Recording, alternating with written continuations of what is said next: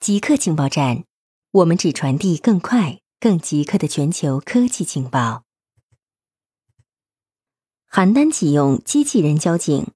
最近，邯郸市公安局在中国启用了第一批机器人交警。机器人交警由邯郸市公安局交警支队与广州高新兴机器人有限公司合作研发，经过公安部认证并列装。目前列装的邯郸机器人交警系列有三款。分别是道路巡逻机器人交警、车管咨询机器人交警、事故警戒机器人交警。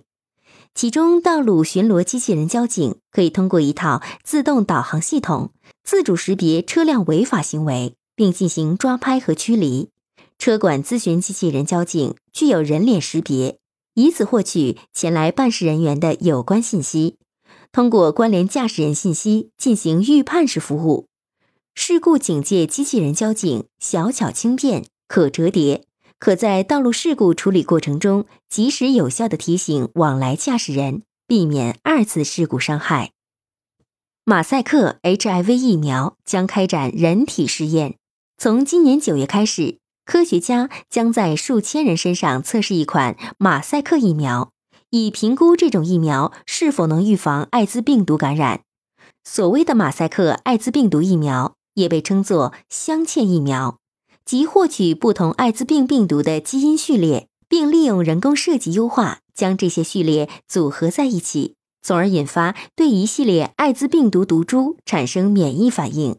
在应对艾滋病病毒惊人的变异性难题时，该疫苗被认为具有很大的潜力。马赛克艾滋病毒疫苗三期临床试验将在美洲和欧洲的跨性别个体。以及男同性恋中测试。据了解，该项目将招募包括阿根廷、巴西、意大利、墨西哥、秘鲁、波兰、西班牙、美国八个国家，共计三千八百名参与者。一半参与者将在一年内接种四次疫苗，另外一半参与者将接受安慰剂。中国开源云联盟发布自己的开源许可证。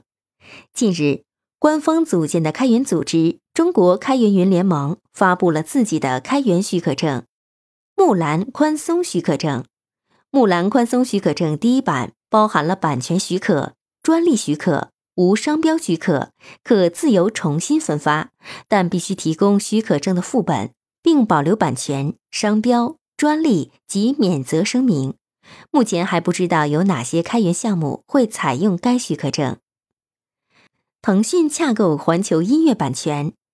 腾讯正在与法国维旺迪洽谈，最多买进唱片公司环球音乐集团百分之二十的股权。目前，环球音乐集团的估值约三百亿欧元，三百四十亿美元。两家公司均打算拓展正在复苏的全球音乐市场，洽谈还在初步阶段。双方的讨论凸显出腾讯作为中国不断增长但又被严格控制的音乐市场守门人的地位及其拓展全球事业的性质。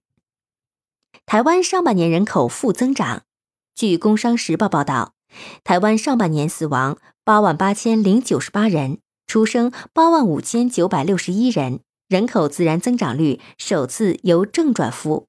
如果下半年趋势不变，那么台湾人口负增长将比此前预计的二零二零年提前一年发生。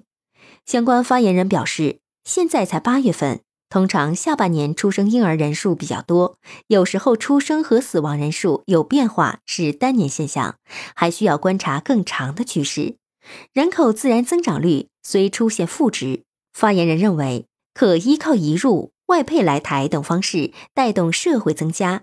今年上半年社会增加四千二百三十六人，高于自然增加的负值。加加减减后，今年总人口增加数仍可维持正增长。固定时间，固定地点，我们下次再见。